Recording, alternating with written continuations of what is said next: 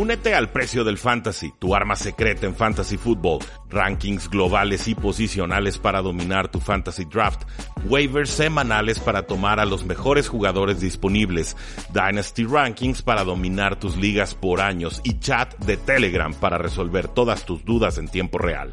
Visita stam.store diagonal precio NFL o da clic al link en este episodio para suscribirte.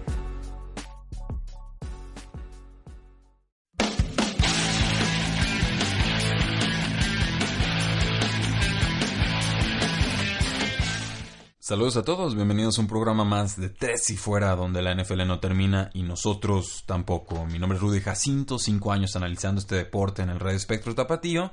Y pues bueno, nuestras formas de contacto ya las conocen, facebook.com diagonal Tres y Fuera, Twitter como arroba paradoja NFL, nuestra página web tresyfuera.com y por supuesto la invitación a que se suscriban a este podcast Tres y Fuera NFL desde sus celulares para que así les lleguen los programas cada que se suben a ebooks, a iTunes, a Stitcher o cualquier otra plataforma que ustedes eh, prefieran. Eh, les confieso que tardé en grabar este programa porque me parece una semana muy difícil de pronosticar. Creo que hay duelos muy cerrados y que todavía no tenemos suficiente eh, información para tomar determinaciones muy claras sobre varios de estos equipos.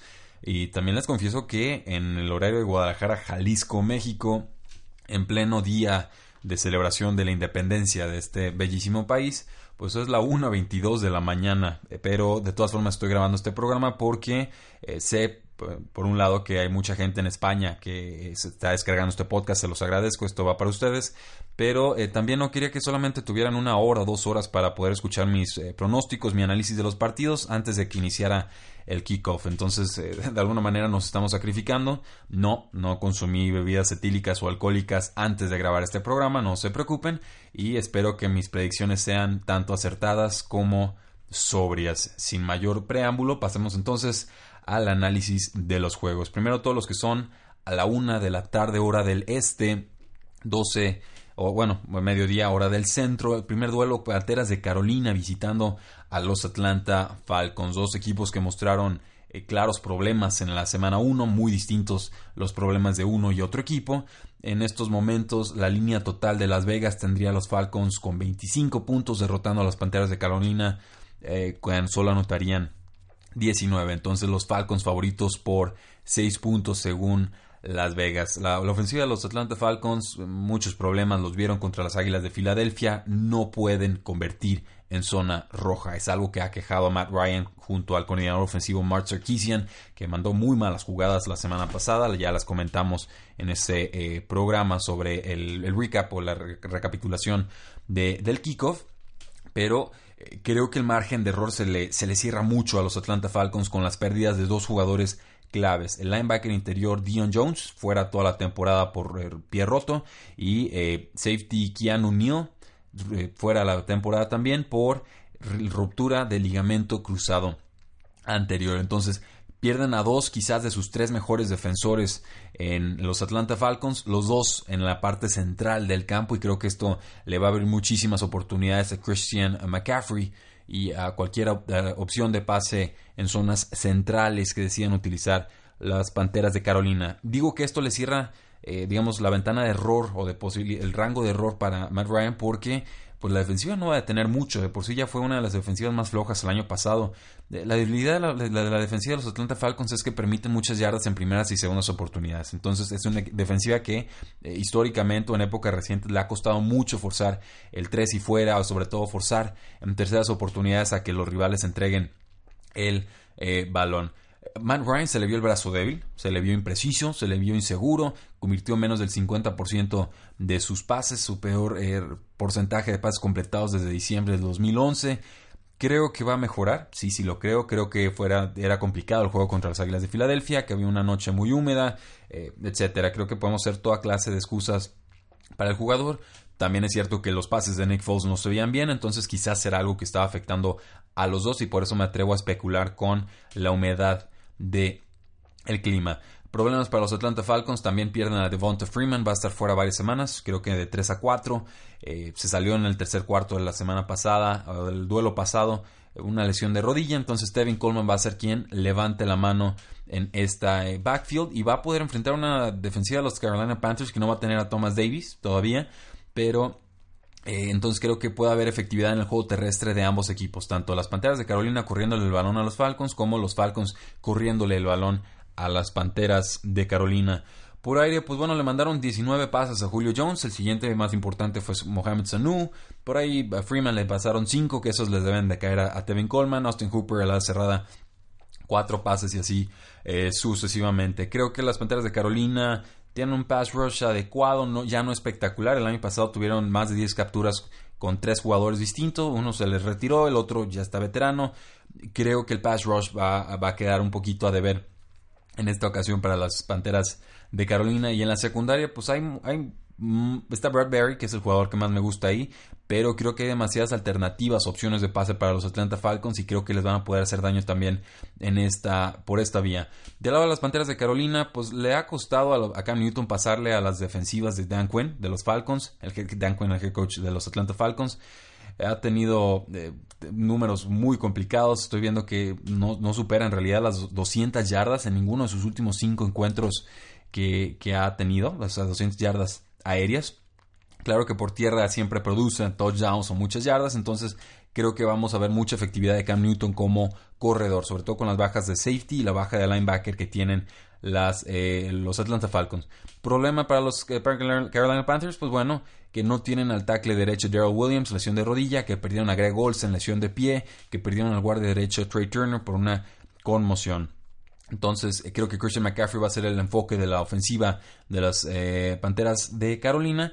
Y por aire, pues, quien siempre ha, destacado más cuando se lastima Greg Olsen, así fue el año pasado, es Devin Funches, un, receptor que tuvo cinco pases el año, el año pasado, la semana pasada, y que creo va a ser la opción, si no la principal, por lo menos la segunda más importante, con Cam Newton atacando en zonas intermedias y profundas. Creo que va a ser el gran beneficiado ante la ausencia de Greg Olsen. En general creo que va a ser un duelo que va a terminar en los veintitantos y creo que las, eh, los Atlanta Falcons van a ganar. Entiendo eh, que están creo un poquito más completos y sobre todo van a jugar en casa.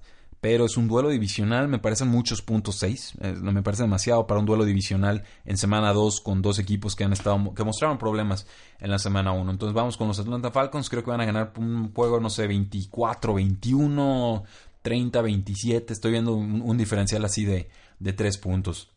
Los Chargers en su visita a los Buffalo Bills, eh, línea total de Las Vegas, los Chargers estarían ganando 25 a 18. Los Buffalo Bills van a pasar de Nathan Peterman a Josh Allen. Este no era el plan. El plan era que Nathan Peterman aguantara algunas semanas, pero jugó tan mal, tan mal, que, que el plan quedó abortado a mitad del partido anterior. Entonces Josh Allen, antes de tiempo, va a tener que entrar eh, a pasarle a jugadores que en realidad pues, es una unidad muy débil a la ofensiva, los skill position players. Eh, la línea ofensiva es de lo peorcito de toda la NFL, los receptores igual, junto con la de Dallas, creo que también es de lo peorcito que, vamos a encontrar. Y creo que la defensiva de los Chargers, a pesar de que Patrick Mahomes les hizo mucho daño, creo sobre todo por las lesiones que tienen, eh, son una de las mejores opciones para efectos de fantasy fútbol en esta semana. Creo que le van a hacer mucho daño a la ofensiva de los Buffalo Bills. LeSean McCoy no pudo correr nada en la semana 1, es una realidad, 21 yardas en 8 oportunidades, entonces aún con la ausencia de Joey Bosa, del defensive end, por lesión de pie, va a estar fuera varias semanas, del tackle defensivo Corey Luget está todavía suspendido, creo que van a poder contener a LeSean McCoy, va a ser un, un running back de 2, o sea, entre el 2 y el 24 mejor de la semana, pero tiene mucho, mucho riesgo por la vía aérea, pues Kelvin Benjamin y Charles Clay son lo más confiable que podrían tener. Pero eh, hay muy buenos safeties, hay muy buenos cornerbacks con Los Angeles Chargers. En realidad, si puedo, preferiría evitarlos para efectos de fantasy eh, football. Con los Chargers a la ofensiva, pues Philip Rivers le hizo también bastante daño a los Kansas City Chiefs. Creo que su, tarde fue muy buena, pudo haber sido mucho mejor si no le hubieran soltado varios pases sus receptores. Además, la defensiva de los Buffalo Bills tiene problemas. Está el cornerback derecho, Philip Gaines, él fue tostado por completo por Michael Crabtree, por John Brown de los eh, Baltimore Ravens. El slot cornerback novato, Terran Johnson, se salió del juego pasado con una lesión de hombro. y eh, pues, incluso Shaq Lawson se lastimó el isquiotibial, no hay ninguna sorpresa ahí, siempre se lastima, no, yo creo que va a estar fuera de este eh, partido, Joe Flacco los despedazó eh, por completo y creo que la ofensiva de los Chargers es bastante más capaz que la de los Baltimore Ravens. Muchas opciones de pase para Melvin Gordon, muchas opciones de pase para Austin Eckler, creo que fueron de lo más efectivo que tuvieron los Chargers en la semana 1 y que ambos son opciones muy válidas para efectos de fantasy fútbol. Por la vía aérea, de, en cuanto a receptores, pues le lanzaron 13 pases a, Melvin Gordon, pero también 11 a Keenan Allen, le lanzaron 6 a Mike Williams, le lanzaron 5 a Terrell Williams, a Travis Benjamin, al corredor Austin Eckler. Es una ofensiva muy balanceada que te puede despedazar de muchísimas, muchísimas formas. Creo que eh, la línea está un tanto conservadora. Dice Las Vegas ganan Chargers por 7. Creo que pueden ganar por 6 o más. Estoy viendo un juego tipo 23-17 para los, a favor de los Chargers, pero también con riesgo de que se despeguen por completo, porque los Bills en, general no, no, me parecen un buen equipo y creo que salvo que los Chargers la chargerían y que están de visita y tienen que hacer un viaje bastante largo, pues bueno, creo que la lógica sería que los Chargers tuvieran su primera victoria esta semana. Entonces vamos con los Chargers para ganar este eh, partido. Siguiente duelo, el Minnesota Vikings visitando a los Green Bay Packers. Un partido eh, pues muy difícil de pronosticar porque ni siquiera sabemos en qué condiciones va a llegar Aaron Rodgers. ¿Va a ser el Aaron Rodgers de la primera mitad contra los Osos de Chicago o va a ser el Aaron Rodgers de la segunda que regresó cual Sid campeador a remontar un partido que prácticamente tenían perdido? Por mucho rato no hubo línea oficial de Las Vegas para este partido, obviamente por la lesión de Aaron Rodgers. Eh, estoy viendo que estaban favoritos Green Bay Packers por dos, después se movió la línea, ya los estoy viendo favoritos por un punto, obviamente dándoles el beneficio de la localía, pero eh, también señalando que si jugaran en campo neutral, Las Vegas cree que los vikingos de Minnesota ganarían el eh, partido. ¿Qué podemos esperar de Aaron Rodgers? Pues ha sido una defensiva que le ha costado mucho esta, enfrentar. La de los vikingos de Minnesota es, la que el año pasado lo lastimó del hombro, del brazo y eh, bueno, la clavícula específicamente, pero eh, pues se va a tener que convertir en un pocket passer. Claramente no está del todo bien de su rodilla, me queda claro que le metieron toda clase de tranquilizantes y, antiinflamatorios en, la, el cuerpo para que pudiera resistir la semana eh, pasada. Jamal Williams fue, el corredor fue algo poco efectivo, tuvieron que venir en plan remontada, entonces tuvo que entrar Ty Montgomery en, en relevo o en sustitución. Creo que Jamal Williams podría tener más participación en este eh, partido. Tuvo 15 acarreos la semana pasada, pero no es muy fácil correrle a la línea de los vikingos de Minnesota. En cuanto a los jugadores, los receptores, pues tenemos a Randall Cobb que tuvo 10 pases, Devontae Adams tuvo 8, Jerónimo Allison tuvo 8 más. Jimmy Graham creo que estuvo un, tanto desaparecido, apenas tuvo 4 eh, pases. Y pues bueno, lo más intrigante en cuanto a duelos directos pudiera ser tratar de explotar al, slot corner, novato Mike Hughes, el jugador de los vikingos de Minnesota, que se estaría enfrentando, eh, creo yo, a Randall Cobb. Creo que eh, por ahí Randall Cobb debe tener la de eh, ganar. Es cierto, Hughes tuvo una intercepción contra Jimmy Garoppolo, pero también se dio una recepción de 39 yardas a Dante Pérez. Entonces, altibajos como es de esperarse de un slot cornerback. A Devontae Adams seguro le va a tocar contra Xavier Rhodes, uno de los mejores cornerbacks en toda la NFL. Detuvo a Pierre Garzón con dos recepciones y 21 yardas. Y eh, pues debe. Rogers está dispuesto a arriesgar. O sea, puede confiar en sus receptores. Y en la semana 6 de la temporada pasada, pues sí, Adams tuvo 5 recepciones, 54 yardas y un touchdown. Entonces va a ser uno de los duelos más difíciles para Devonte Adams. Creo que si Rogers está empecinado con encontrarlo, lo va a encontrar y le va a producir por ahí de 50 70 yardas y posiblemente un touchdown. Pero no, no veo mucho más porque Xavier Rhodes es de los mejores cornerbacks en toda la liga. Eh, Jeremy Allison, pues confirmando que es el receptor número 3 del equipo, jugó el 70% de los snaps, fue el segundo que más tuvo targets, empatado con Devonte Adams.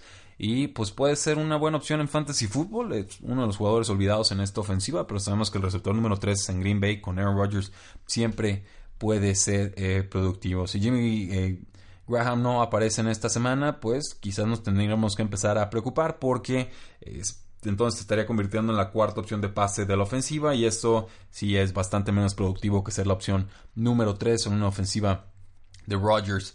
Eh, por el otro lado, bueno, eh, tuvo algo de problemas el juego terrestre los vikingos de Minnesota. Creo que la, la línea defensiva de los San Francisco 49ers se comportó bastante bien contra ellos, pero la defensiva de Green Bay también le costó contener a los corredores de los Osos de Chicago. Tuvieron 20 eh, acarreos en contra y lograron los Osos de Chicago 107 yardas, un poquito más de 5 yardas por acarreo, cero touchdowns. Eso, eso también vale la pena destacarlo, pero creo que podemos esperar una muy buena tarde de Dalvin Cook, el corredor titular de los vikingos de Minnesota. Kirk Cousins también se vio bien, se vio acertado contra los San Francisco 49ers, pero eh, pues aquí la, la, idea es tratar de sacarle el partido a Aaron Rodgers. No es mejor quarterback que Cousins, pero es alguien que te puede aguantar un tiroteo contra, me atrevo a decir, contra casi cualquier mariscal de campo de la NFL. Entonces, hay potencial si Rodgers sale encendido e inspirado de que esto, este juego se, se vuelva un tiroteo, un ida y vuelta en el que el último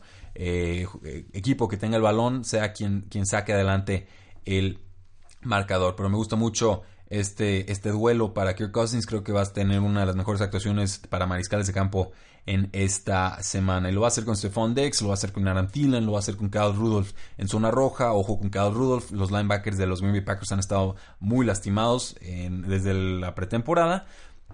Y eh, pues creo que hay duelos explotables ahí. Eh, en cuanto a los receptores, les decía, bueno, Aaron Thielen tuvo 12 pases, Cook tuvo 7, Stephon Diggs apenas 6, lo el receptor número 3 del equipo, tuvo 4, Kyle Rudolph tuvo apenas 2 pases, pero eh, creo que va a tener más en este eh, partido. Diggs se va a enfrentar al cornerback Kevin King, se va a enfrentar al cornerback Tremont Williams. Williams tiene 35 años, King mide 6'3, 200 libras, no es el estilo de cornerback que mejor se podría enfrentar a la agilidad de Stephon Diggs, creo que por ahí puede ganar el receptor. Entonces, en última instancia, creo que el equipo más completo es el de los vikingos de Minnesota y sobre todo desconfío mucho de la lesión de pie que tiene Aaron Rodgers. Entonces voy a tomar a los vikingos de Minnesota en un duelo que debe quedar en los veintitantos puntos, pero que consolidarán a los vikingos como líderes de la AFC Norte.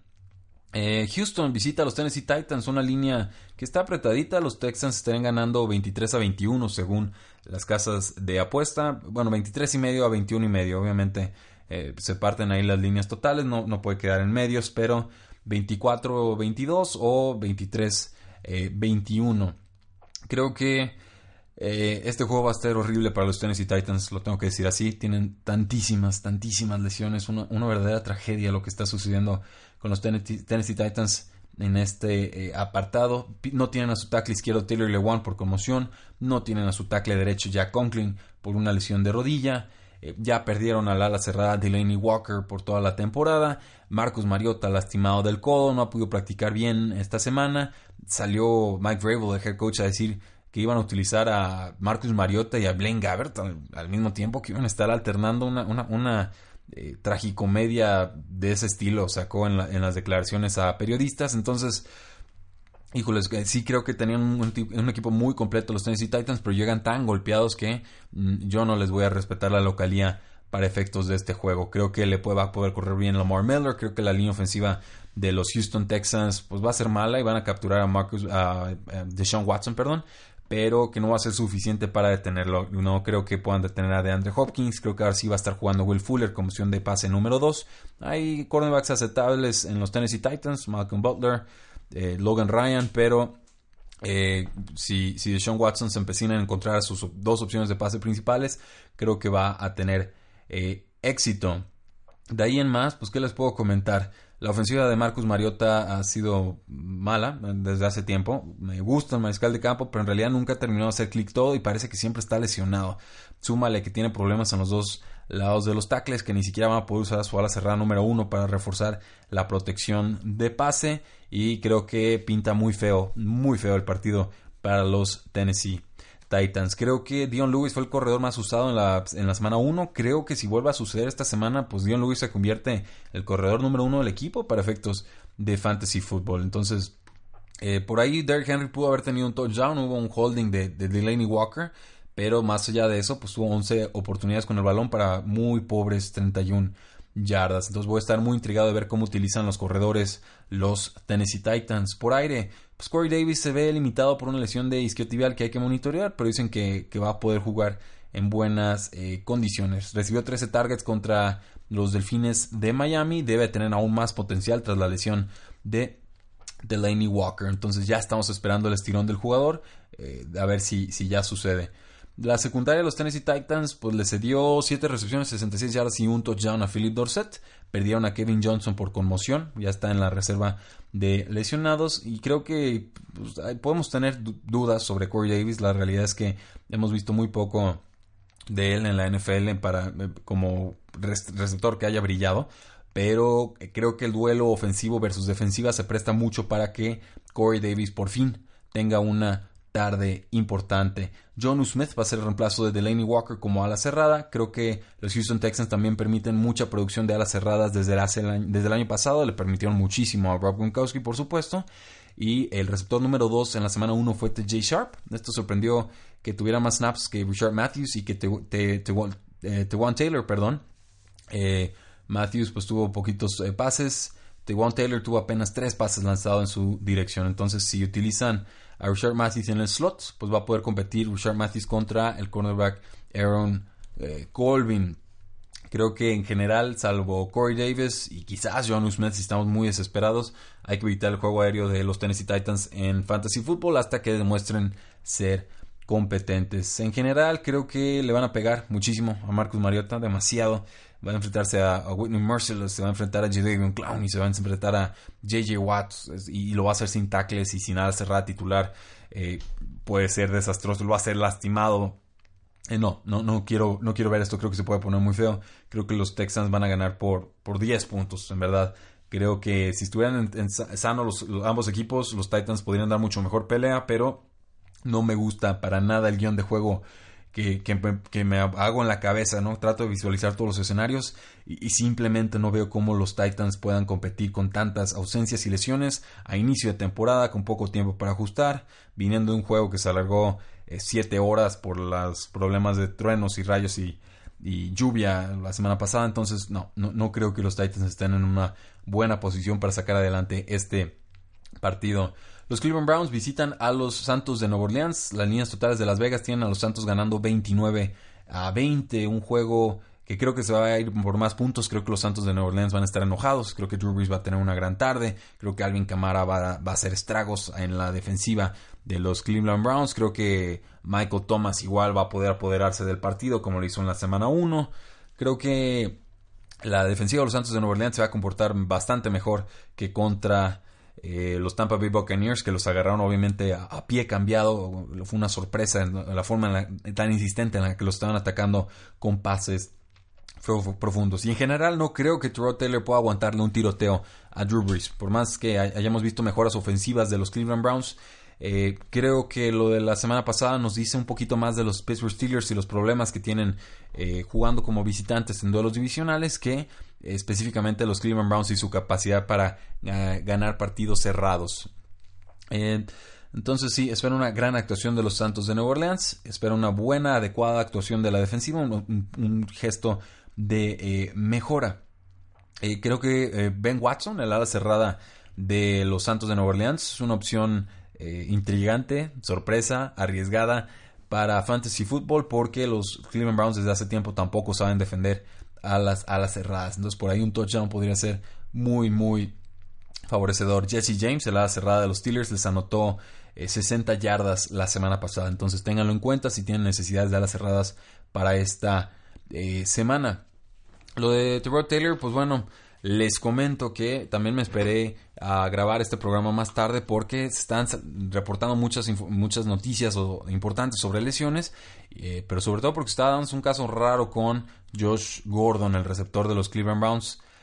Eh, se reportó con que tenía una lesión, que iba a estar fuera para la semana 2, eh, una lesión en el, en el pie, normal para alguien que no, ha tenido una, no tuvo una pretemporada como tal, o sea, no estuvo entrenando con el equipo hasta muy tarde pero después anuncia que el jugador será cortado o cambiado el próximo lunes. Desconocemos el motivo exacto, no sabemos si es por drogas, por indisciplina, por lista de fiesta. No sabemos qué sucedió. El caso es que los Cleveland Browns se cansaron del experimento de Josh Gordon y podríamos esperar verlo en otro equipo o suspendido, quién sabe, en las próximas semanas. Entonces, esto convierte a Jarvis Landry, que tuvo ya 15 pases la semana pasada, en la opción número uno de pase y, creo que podría tener aún más. si, tuvieron que lanzar 15 veces la semana pasada a Jarvis Landry, pues quizás le van a tener que lanzar 18 o 20 en esta ocasión. David Njoku debe convertirse en la opción número 2 de pase. El, ala cerrada soltó varios pases la semana pasada. Eh, Duke Johnson recibió 6 pases, Richard Higgins 4, Josh Gordon tuvo apenas 3, Carlos Hyde tuvo 2. A mí el que me gusta para reemplazar entonces a Josh Gordon para este duelo creo que sería eh, Antonio Callaway, el novato de los Florida Gators, problemático fuera de la cancha, muy talentoso dentro de ella. Creo que entre Antonio Callaway y Richard Higgins se van a estar peleando por ese puesto de receptor número 2. Quizás Higgins por tener más experiencia con el equipo pudieran darle el beneficio de la duda en, un principio, pero yo entiendo que el talento más intrigante ahí es el de Antonio eh, Callaway. en cuanto a la defensiva, de los Cleveland Browns, pues, sí tienen buenos pass rushers con Miles Garrett sobre todo. Manu Lokva también es un, es un, buen jugador.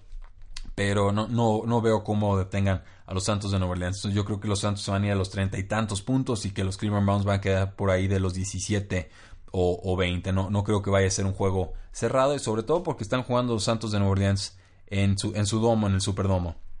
Los Miami Dolphins visitan a los Jets de Nueva York un juego en el que Las Vegas espera que ganen los Jets 23 a 20 o 21 de los Dolphins.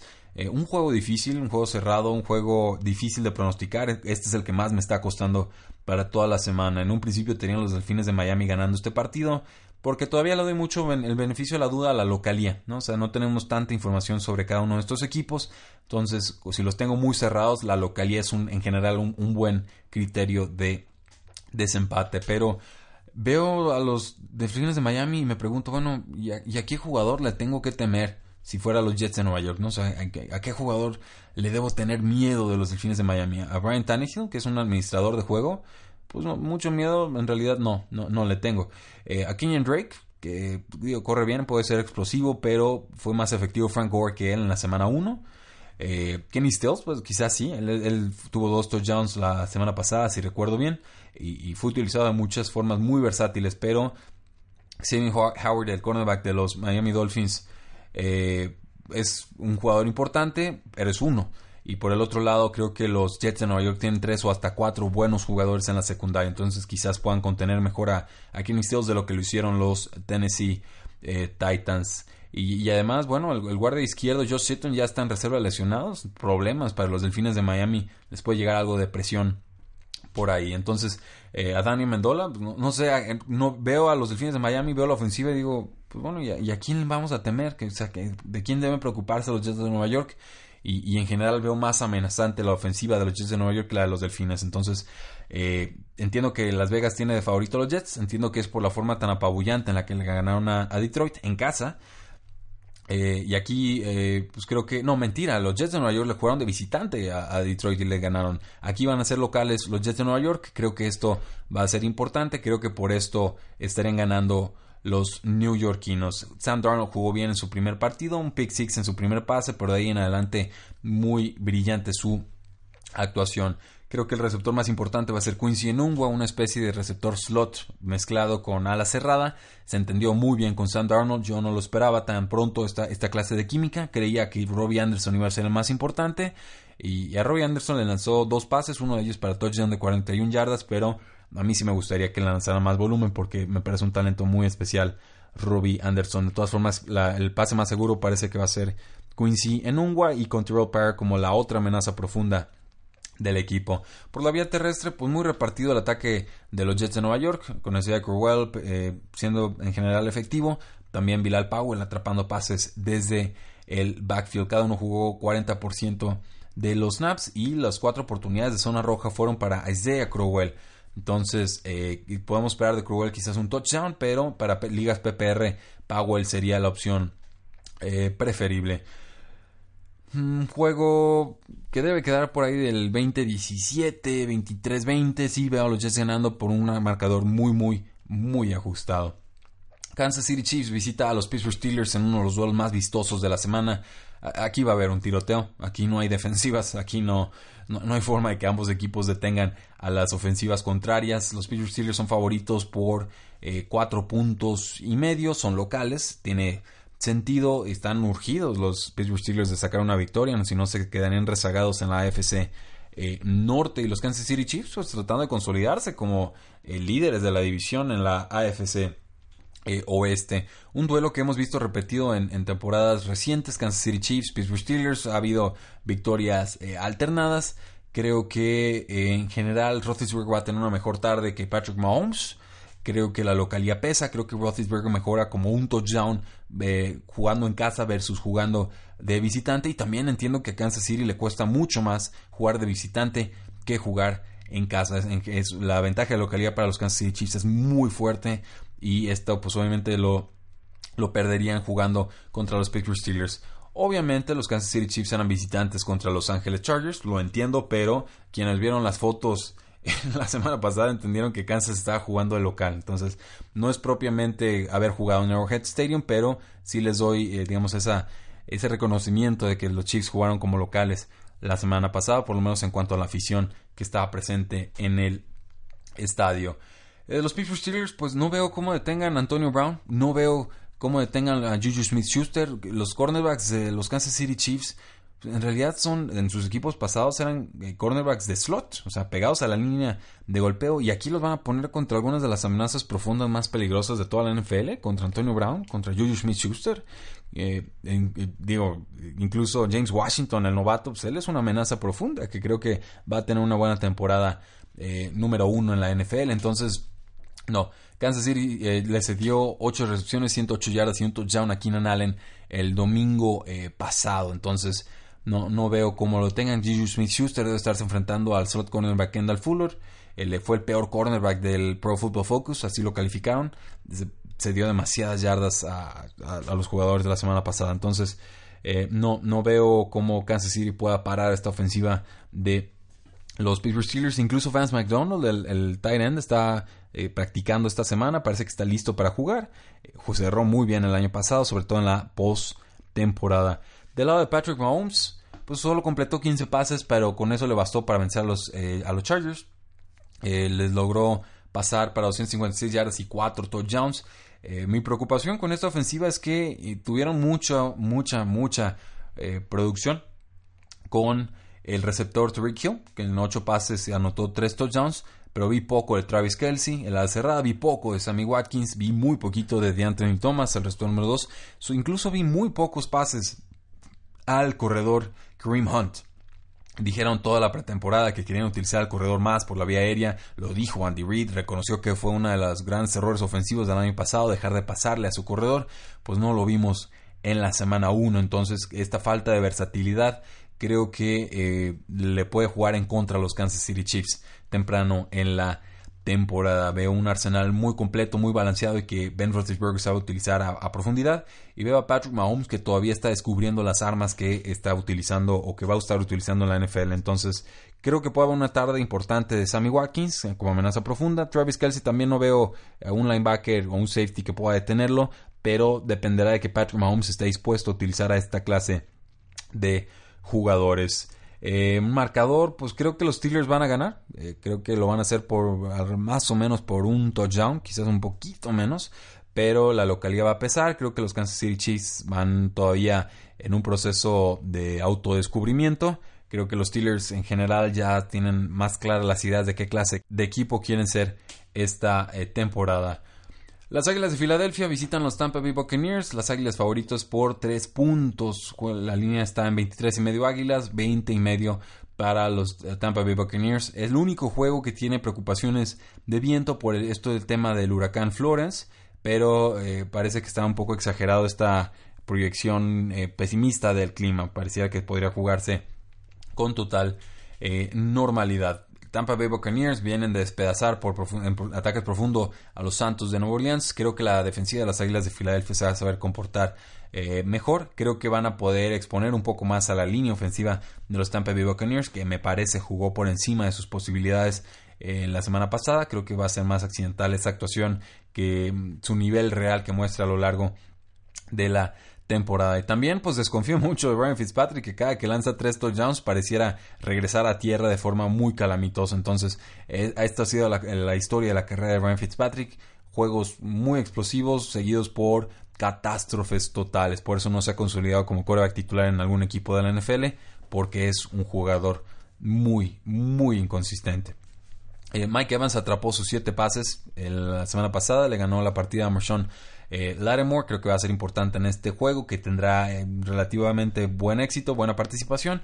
Deshaun Jackson, decíamos, estaba lastimado del hombro, estaba lastimado de una conmoción, se golpeó la cabeza contra el, campo. Parece que sí juega en este partido y entonces esto desplaza a Chris Godwin a receptor número 3. Para los que queríamos verlo en acción con mayor oportunidad, más snaps, más pases, pues bueno, tendremos que esperar más tiempo en la temporada. La ofensiva de las Águilas de Filadelfia no funcionó bien en la temporada, en la semana 1. Debieron haber perdido el juego, a mi parecer, porque la participación de Nick Foles fue muy pobre. O sea, si lo de, si lo Matt Ryan fue malo, lo de Nick Foles no se quedó muy atrás. Creo que el enfoque del, equipo va a ser correr con Jay Ajayi. Parece que Darren Sproles estaría fuera de este partido. Puede haber algunas oportunidades adicionales para Corey Clement, el corredor número 3, pero Jay Ajayi creo que va a ser el gran, gran beneficiado. Eh, por aire, pues seguimos teniendo problemas. Zach va a ser el líder eh, junto a Nelson Agalor, la al cerrada y receptor abierto respectivamente. Darren Sproles atrapó siete pases la semana pasada, no va a estar, entonces alguien va a tener que levantar la mano ahí. Podría ser Mike Wallace, una amenaza profunda que llegó en agencia libre. O podría ser Dallas Goddard, el ala cerrada número 2, que le lanzaron tres pases la semana pasada, pero no tuvo éxito con ellos. Esta es la cerrada novato, un buen jugador de la Universidad del Sur de eh, Dakota. Alshon Jeffrey todavía no está listo. Sigue, parece, yo creo que va a estar fuera dos semanas más. Veremos. Pero en general veo a los Águilas de Filadelfia ganando 27-20, 24-17. O sea, ganando por un touchdown más o menos. Creo que vamos a ver una regresión en general de los Tampa Bay Buccaneers. Y vamos a ver a las Águilas de Filadelfia jugando un, un juego discreto pero suficiente para sacar adelante este juego en, un duelo en el que las Águilas de Filadelfia claramente son más talentosas en ambos lados del balón. Eh, o bueno, por lo menos en la defensiva son mucho más talentosas que Tampa Bay. Quizás en ofensiva sí pudiera pensar que las armas de los Tampa Bay Buccaneers son más peligrosas que las de las Águilas de Filadelfia. Pero creo que la fortaleza de las Águilas es su defensiva y, y choca entonces con la fortaleza de los Tampa Bay Buccaneers, que es la ofensiva. Pasamos al otro lado del balón y creo que puedo confiar más en la ofensiva de las Águilas que en la defensiva de los Tampa Bay Buccaneers. Tenemos a los Indianapolis Colts visitando a los Washington Redskins. Eh, un, duelo intrigante. Los Indianapolis Colts en general saben dar pelea, lo han demostrado, pero no saben cerrar los eh, partidos. Creo que Washington tiene la oportunidad de validar un buen inicio de campaña. Creo que tiene la oportunidad de ponerse 2 y 0. Creo que son los favoritos en este juego por 3 puntos. Están de locales, son más completos en defensiva. La ofensiva le puede jugar de tú por tú a Andrew Luck y a un buen elenco que tiene muy balanceado, pero que todavía no sabemos quiénes son las, opciones de pase principales para eh, Andrew Luck, más allá de eh, T.Y. Hilton, que es un jugador muy confiable cada que Andrew Luck está bajo centro. Vimos a Adrian Pearson tener un juego importante por la vía terrestre. Creo que lo puede volver a tener este partido. Desconfío mucho de la defensiva de los Indianapolis Colts, sobre todo en un plan visitante. Pero me gusta también mucho Chris Thompson. Creo que volverá a tener un juego importante atrapando pases desde el backfield. Alex Smith tuvo, se vio cómodo en la ofensiva de Jay Gruden, el head coach. Eh, fue el quarterback número 13 para efectos de fantasy football. Completó eh, o estaba teniendo 8.5 yardas por intento de pase la semana pasada. Son números muy, muy excelentes o importantes. Creo que Alex Smith es una muy buena opción para Fantasy Football esta eh, semana. Tenemos a Chris Thompson, que fue el que más atrapó pases la semana pasada, tuvo 7. Paul Richardson tuvo 6. Jordan Reed de la cerrada tuvo 5. Jameson Crowder tuvo 4. Incluso le lanzaron 3 a Adrian Peterson y 3 a Josh eh. Creo que casi casi a quien le pasen va a tener éxito. Creo que es, balanceada la ofensiva de los Washington eh, Redskins. Del otro lado del balón, pues Andrew Locke eh, no está pasando mucho en profundidad. Creo que todavía le falta fuerza en el, brazo. Creo que tienen un pass rush adecuado. Los, los Washington Redskins, un pass rush que podría incluso ser subestimado y que estuvo muy lastimado el año pasado. Los cornerbacks pues son adecuados, sobre todo con con Josh Norman, que seguramente estará eh, combatiendo contigo a Hilton por momentos en este eh, partido. La defensiva de Greg Manuski, el coordinador defensivo de los Indianapolis Colts, eh, pues en general juegan por zona y esto significa que las alas cerradas pueden hacer mucho daño. O más bien, perdón, Greg Manuski es el coordinador defensivo de los Washington Redskins y esto significa que Jack Doyle podría ser una buena opción como un ala cerrada número uno de nivel medio. Incluso por ahí, si estamos desesperados, pues vamos con Eric Ebron, que fue un jugador que tuvo una buena actuación en la semana 1. Creo que los Washington Redskins van a ganar por menos de un touchdown este duelo, pero que la localía va a pesar. Juegos de la tarde, pues bueno, primero tenemos el de los Arizona Cardinals contra Los Ángeles Rams. Los Rams favoritos por 13 puntos. En duelo divisional, me parecen muchos, lo, tengo que confesar así. Creo que Arizona va a ser de los peorcitos equipos de esta temporada, pero 13 puntos son, son muchos. Vimos a los Rams la, la, semana pasada, un inicio de partido lento y en la segunda mitad despedazaron por completo los Oakland Raiders. No veo cómo los Arizona Cardinals puedan detener a una ofensiva tan completa con Cooper Cup como receptor, con Robert Woods también en zonas intermedias, con Brandon Cooks como amenaza profunda, dobles alas cerradas, Gerald Everett y Tyler Higbee, eh, porque pueden ser competentes, pero no las han utilizado mucho desde la temporada anterior. Entonces, eh, creo que Jared Goff va a poder hacer movimientos a placer contra la defensiva de los Arizona Cardinals que tiene carencias significativas. Las expuso los Washington Redskins, las evidenciaron los Washington Redskins la semana pasada. Y creo que los Rams están mejor posicionados para explotar estas debilidades.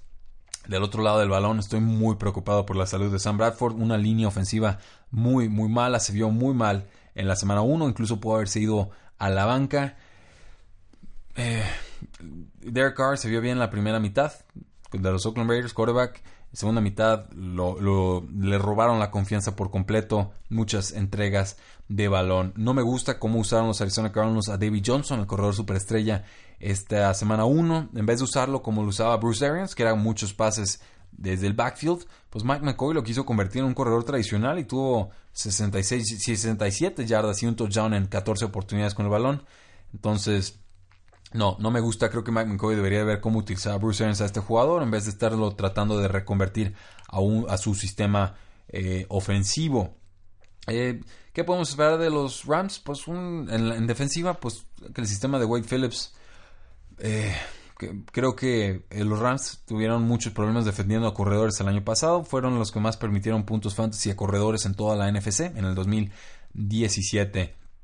Eh, Larry Fitzgerald tendrá que ser la opción de pase número uno del equipo. Yo esperaría que David Johnson fuera la opción de pase número dos, pero con Mike McCoy como coordinador ofensivo no puedo estar eh, seguro de que así va a ser. Y detrás de ellos pues están Christian Kirk, está Chad Williams, eh, jugadores que corrieron muchas rutas, pero les lanzaron muy poco la semana pasada. Entonces van a tener que involucrarlos si tienen aspiraciones de sacar este partido complicadísimo eh, la ala cerrada de Ricky Seal Jones, pues quizás pueda tener un buen duelo contra los Rams, pero solamente si lo utilizan más. Eh, los Rams tienen problemas en la posición de linebackers. Mark Barron está lastimado del tobillo y le permitieron 200 yardas a los Raiders a las alas cerradas, sobre todo a Jerry Cook. Entonces, ojo ahí, creo que puede ser un, duelo explotable de Ricky Jones contra los linebackers de Los Ángeles Rams. De todas formas, eh, les decía, me parecen muchos puntos para Los Ángeles Rams, pero eh, yo espero una paliza de Los Ángeles Rams. Creo que van a meter más de 30 puntos y que los Cardinals a duras penas estarán superando los 17 puntos en este duelo. Entonces, eh, la tradición apostadora diría dobles dígitos, duelo divisional, toma a los underdogs, pero pues yo no me atrevo. Después de lo que vi en la semana 1, no, la verdad no, no me interesa realizar esa apuesta. Detroit contra San Francisco. Eh, San Francisco favorito por 6 puntos como locales. Le, creo que va a ganar San Francisco, creo que va a ser por unos 3 puntos. Creo que San Francisco es mejor equipo, la línea defensiva se vio bien, va a poder tener el juego terrestre de los Detroit Lions y esto los va a convertir en una unidad unifacética una vez más a la ofensiva. Eh, George Kittle creo que va a ser importante en este juego. Eh, Trent Taylor, Pierre Garzón tuvieron 6 pases en la semana pasada, creo que también podría ser importante. Dante Pérez levantó la mano con un muy buen touchdown. Y en general creo que faltan muchas piezas en la defensiva de los Detroit Lions. Y, la verdad es que yo desde hace tiempo a Matt Patricia no le compro esto de que es un coordinador defensivo de altura. Es una, es una realidad. Tiene una filosofía estilo bend don't break, o sea, dóblate pero no te rompas. Y el problema con esa filosofía es que cuando te rompes, te rompes de forma espantosa y te, se te viene el mundo encima y te anotan un montón de yardas y de touchdowns. Creo que Jimmy Garoppolo se va a recuperar de su actuación de la semana 1. Creo que va a tener éxito contra la defensiva de los Detroit Lions, sobre todo porque Ansa parece estar lastimado y por ahí se les podría caer el, pass rush a los Detroit Lions. El mejor jugador que tienen entonces es Darius Slade. Creo que le tocaría defender a Pierre Garzón. y pues esto significa que a todos los demás jugadores los podemos utilizar con mayor confianza en el fantasy football porque el mejor jugador de cobertura de los Detroit Lions no los estaría persiguiendo uno a uno. Ahora, por el lado de los Detroit Lions, pues lanzó cuatro intercepciones Matthew Stafford la, semana pasada contra los defensores de los Jets de Nueva York que revelaron haber conocido o que sabían que iba a lanzar Jim Bob Cooter, el coordinador ofensivo, que le tenían descifrada todas las señales. Entonces, vamos viendo si lo pueden eh, corregir en una semana. Eh, creo que San Francisco tiene una defensiva adecuada en la línea defensiva, en la parte del secundaria, y ahorita por, la suspensión de, de Foster también tienen debilidades en la posición de linebacker, entonces línea defensiva fuerte para San Francisco, linebackers y secundaria un poco más expuesta. Creo que aquí podemos tener un tiroteo. Creo que aquí va a haber éxito ofensivo de los Detroit Lions, pero creo que con la localía y con un poco más de confianza de Jimmy Garoppolo, los San Francisco 49ers van a estar ganando eh, 33, 30, creo que se puede ir muy alto este partido, pero sobre todo en los de 20 medios para arriba yo estaría esperando el resultado y favorable para los San Francisco 49ers. Oakland visita a los Denver Broncos eh, y los Raiders les cuesta muchísimo jugar contra los Broncos de Denver. Broncos viene de ganarle a los Seattle Seahawks, un juego eh, cerrado. Creo que la defensiva se va a comportar bien. Creo que los cornerbacks de los Denver Broncos han sabido contener a Mari Cooper. Creo que se ve bien nervioso Derek Carr. No me gusta, lo veo falto de confianza, lo veo indeciso, como que no reacciona o no confía en lo que ve en el campo. Esto me tiene muy preocupado. Creo que los Oakland Raiders están entrando a un juego muy tramposo, un juego muy peligroso en el que los Broncos son favoritos por 6 eh, puntos. Creo que el pass rush le va a llegar a Derek Carr. Creo que es de los quarterbacks que más sufren cuando le llega la eh, presión eh, por lo pronto, pues no podemos confiar en Amari Cooper. tenemos que considerarlo resultado número 3 para efectos de fantasy football. Eh, hasta que Derek Carr demuestre recuperar esta, esta confianza que claramente ha eh, perdido. Jared Cook creo que es la opción principal para este, este duelo. A los Denver Broncos les ha costado desde hace tiempo defender a las, a las cerradas. Y Jared Cook viene del mejor partido quizás de toda su carrera. Creo que lo podemos utilizar con relativa confianza. Y por otro lado, eh, Jordi Nelson tuvo apenas cuatro pases recibidos la semana pasada. Creo que no es una opción confiable para Fantasy Football. Jalen Richard tuvo 11 pases recibidos la semana pasada. Es un corredor del backfield. Eh, me, sorprende. O sea, no, no esperaba que Jalen Richard estuviera tan involucrado, pero pues también un duelo quizás explotable ahí. Podemos utilizar a Jared Cook, podemos utilizar a Jalen Richard. No me interesa utilizar ninguna otra opción de fantasy football. Quizás a Marshawn Lynch, pero incluso creo que él podría estar contenido y que los Oakland Raiders no tendrán muchas oportunidades de zona roja. Del otro lado, pues Case Keenum contra una muy mala defensiva de los eh, Oakland Raiders debe tener una gran tarde. Parece que Manu Sarnes es su opción de pase principal. De Demarius Thomas no se queda muy atrás. Eh, si estamos muy desesperados, pues vamos utilizando a Cortland Sutton para ver si por ahí puede atrapar un touchdown contra una muy mala defensiva de los Oakland Raiders. Los Broncos deben de ganar por 10 o más puntos. Creo que eh, los Raiders estarán con un inicio de 0 y 2 y que las dudas empezarán a plantar alrededor del régimen de John Gruden. El siguiente duelo, los Patriotas de Nueva Inglaterra van a visitar a los Jacksonville Jaguars, uno de los dos más intrigantes de la semana, una repetición de la final de la AFC eh, el, bueno, el campeonato de la AFC. Leonard Fournette está en duda para el partido. Creo que no va a jugar. Por ahí activaron al corredor número 4 los Jacksonville Jaguars. Y esto, pues en general, serían malas noticias para esa eh, ofensiva. Bill Belichick, voy a apostar o voy a creer en él. Creo que ha tenido muchos meses para pensar en cómo derrotar con mayor facilidad a esta muy complicada defensiva de los Jacksonville Jaguars. Creo que eh, va a utilizar mucho a los corredores. Rex Burkhead estuvo lastimado esta semana un tema de, conmoción. Perdieron a, Jeremy Hill, ruptura del ligamento cruzado anterior en la semana 1. Sonny Mitchell está regresando de una lesión de rodilla, el novato que yo creo va a jugar bien esta temporada. Entonces James White se convierte en la opción principal de este backfield. Creo que como corredor puede ser importante, sobre todo atrapando pases desde el backfield, creo que será el jugador más productivo. Eh, tenemos a Rob Gronkowski. Eh, le puedes poner un cornerback, le puedes poner un safety, le puedes poner un cornerback y un safety al mismo tiempo. Eh, es muy difícil defenderlo. Han hablado mucho Jalen Ramsey, el cornerback, de que puede tener a Rob Gronkowski y demás. Seguramente los veremos en duelo directo en algunas ocasiones, pero no espero ver demasiado de Jalen Ramsey encima de eh, Robert Gronkowski. Creo que en general esta no es su función en la defensiva y que no vamos a ver mucho este combate directo. Eh, En general, pues confío en Tom Brady. En general, eh, creo que ya descifró una vez a la defensiva de los Jacksonville Jaguars. En general, creo que los pases cortos son una forma muy adecuada de, tener un equipo que presiona de forma excelente y que tiene muy buenos cornerbacks. hay que aprovechar esas trayectorias cortas. Eh, creo que el partido se va a quedar por ahí de los 20-17, 23-20. Y a pesar de que los Patriotas están como visitantes, desconfío más de la ofensiva de los eh, Jacksonville Jaguars con un Blake Bortles que nunca sabes cómo te va a rendir. Sin su corredor más eh, importante, eh, todavía descubriéndose en la vía aérea. Pues, no sabemos quiénes van a ser los receptores más importantes de este equipo. Si Keelan Cole, la mensa profunda. Si Diddy Westbrook, que es un jugador más corpulento, más, más fuerte. Dante Moncrief en zona roja. O sea, no, se están moviendo demasiadas piezas en esa ofensiva. Y eh, creo que en duelo directo Blake Bortles contra Tom Brady me tengo que cantar por los Patriotas. No creo que vaya a ser un juego fácil. Creo que los Patriotas también tienen problemas en su eh, posición de receptores. Creo que Chris Hogan podría sufrir otra tarde complicada. Philip Dorset, que fue el receptor eh, abierto más importante del equipo en la semana 1, también debe tener complicado porque la dupla de Jalen Ramsey y AJ Boyer, pues creo que es la mejor en toda la NFL. entonces hay que buscar alternativas de ataque. Eh, pero sí, creo que creo que me fui muy arriba quizás. Pero creo que Patriotas debe ganar 23-20, 17-14, un juego así bien, bien apretadito. Pero en el que las decisiones de los coaches en momentos de decisiones decisivos o críticos van a ser la diferencia. Últimos dos duelos. Los gigantes de Nueva York visitan a los vaqueros de Dallas en el Sunday Night Football. Los vaqueros están favoritos por dos puntos y medio. Y les soy bien sincero, no, no entiendo por qué. Eh, los vaqueros de Dallas mostraron muy pobre ofensiva, no encontraron receptores importantes. Cole Beasley, el receptor slot, fue el más importante y no, tuvo gran actuación. Dak Prescott no sabe lanzar el pase profundo. Es una realidad. No, no se anima ni siquiera a lanzar el pase profundo. Como que se sabe malo lanzándolo y ni siquiera lo, lo intenta.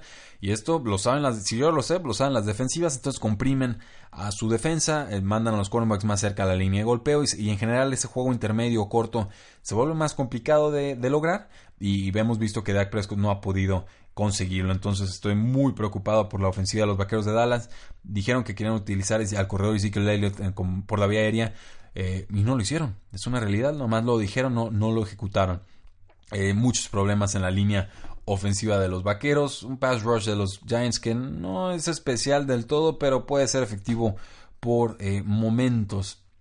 Y veo más talento en la ofensiva de los gigantes de Nueva York. Quizás prefiera a Dak Prescott como quarterback, pero la realidad es que Eli Manning está rodeado de mucho más talento, con Odell Beckham de un lado, con Sterling Shepard como receptor del otro, con eh, Evan Engram en la ala cerrada, que tuvo una muy buena recepción cortita, pero muy buena recepción en la semana pasada. Y sobre todo Saquon Barkley desde el backfield, que ya vimos, aunque la defensiva lo esté conteniendo, le basta una jugada explosiva para apoderarse del eh, partido.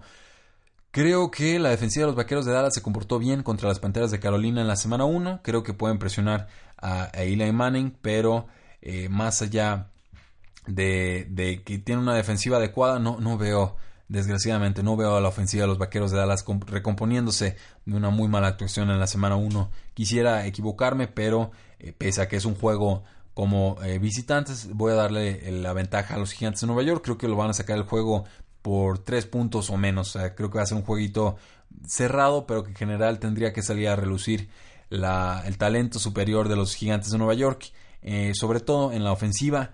Pero eh, entendido que también el Eli Manning va a ser capturado porque tiene un, costado derecho de su línea ofensiva bastante, bastante malito. Y también complicado este juego porque quien pierda se queda 0-2 en la división. Es una, es una realidad. Filadelfia no creo que vaya a querer aflojar el paso. Washington se ve más fuerte de lo que pronosticábamos muchos en la pretemporada. Entonces, quien pierda este duelo eh, podría estarse despidiendo a la división muy, muy temprano en la temporada. Y finalmente el Monday Night Football, los Seahawks contra los Osos de Chicago. Eh, no, no, sé qué tanto se puede analizar este juego. Línea ofensiva en general mala de los Seattle Seahawks. Línea defensiva en general muy buena de los Osos de Chicago. Chicago como local. Vimos que pueden ser competentes a la ofensiva, sobre todo en la primera mitad contra los Green Bay Packers. Creo que los Seahawks todavía se están descubriendo eh, en cuanto a su identidad ofensiva y sus nuevas piezas a la defensiva. Eh, creo que los Osos de Chicago son favoritos por tres puntos en este duelo. Me parece una línea eh, justificada. Los Osos deben de sacar un juego muy complicado, pero por uno o dos puntos. Creo que por la vía terrestre van a poder tener efectividad con Jordan Howard, con Terry Hill, con eh, Allen Robinson atrapando pases de forma segura. Creo que Mitchell Trubisky debe estar sacando su primera victoria de la temporada. Sé que es complicado apostar en contra de Russell Wilson, uno de los mejores quarterbacks en toda la NFL, pero insisto, y lo he dicho muchas veces, él no puede hacerlo todo para los Seattle Seahawks y me parece que el roster está en clara descomposición y en plena reconstrucción. Entonces le voy a dar el beneficio de la duda a los Osos de Chicago, sobre todo porque Seattle pues no va a tener a Doug Baldwin, va a estar, Baldwin, va a estar fuera varias eh, semanas este receptor abierto y esto convierte a Brandon Marshall o a Tyler Lockett o a Jaron Brown en una opción más importante de pase, pero creo que está tan completa la defensiva de los Osos de Chicago y creo que no le temen tanto a Russell Wilson como si claramente entraron en pánico contra eh, Aaron Rodgers que sacarían este eh, complicado partido en casa. Pues eso es todo, señores. Aquí ya me dio las 2.22 de la mañana. La verdad es que ya me están empezando los ojos. La verdad es que ya tengo reseca eh, la garganta y la verdad es que ya hasta el cuerpo lo siento hecho fuego. Como que ya tengo que, irme a descansar. Mañana voy a despertarme un poco tarde. Voy a descansar en la alberca. Voy a chapotear un rato, entrenar. Y eso siempre me recarga las pilas, pero esto se hace con cariño, se agradece que ustedes lo descarguen, que lo escuchen, que lo disfruten, que se sumen a todas nuestras formas de contacto. Creo que este mes va a volver a ser eh, récord para tres y fuera en cuanto a descargas de podcast. El Facebook también está creciendo muy bien, creo que estamos a punto de llegar a los 2.700 seguidores, lo cual es fantástico para haber iniciado este proyecto en marzo, incluso en Twitter, pues ya estamos muy cerca de los 500 seguidores. Eh, adelante si quieren tener pláticas por ahí. Entonces, muchísimas gracias. Ya vieron que nos vamos a sacrificar para sacar adelante este proyecto. Creo que vale la pena, creo que lo están disfrutando, que también lo estamos disfrutando mucho aquí eh, yo como, como, locutor, Rudy Jacinto, Marius Kanga también cuando lo tenemos los martes eh, grabando desde el TEC de Monterrey, sé que él también lo disfruta bastante y espero tenerles eh, algunas nuevas voces dentro de, muy poco. Me, gustaría tener entrevistas para que también tengan otras opiniones y puedan escucharme en un plan más de discusión y no tanto en un monólogo como se ha prestado hasta el momento este programa. Mi nombre es Rudy Jacinto, pueden seguirnos en facebook.com diagonal 3 y fuera, en Twitter como arroba paradoja NFL, en nuestra página web 3 y fuera.com y por supuesto el podcast 3 y fuera NFL. Disfruten mucho la jornada, que su equipo gane, eh, pero sobre todo disfrútenlo en familia, disfrútenlo con amigos y entiendan que la temporada es muy larga y que pese a que nuestros equipos tengan una gran actuación en estas primeras dos semanas o una muy pobre actuación en estas primeras dos semanas, hay tiempo para recomponerlo. Los equipos están todavía descubriendo, estamos descubriendo cuál es el carácter de cada una de estas franquicias y falta mucho todavía para saber quiénes son contendientes y quiénes pretendientes rumbo al Super Bowl 53. La NFL no termina y nosotros tampoco. Tres y fuera.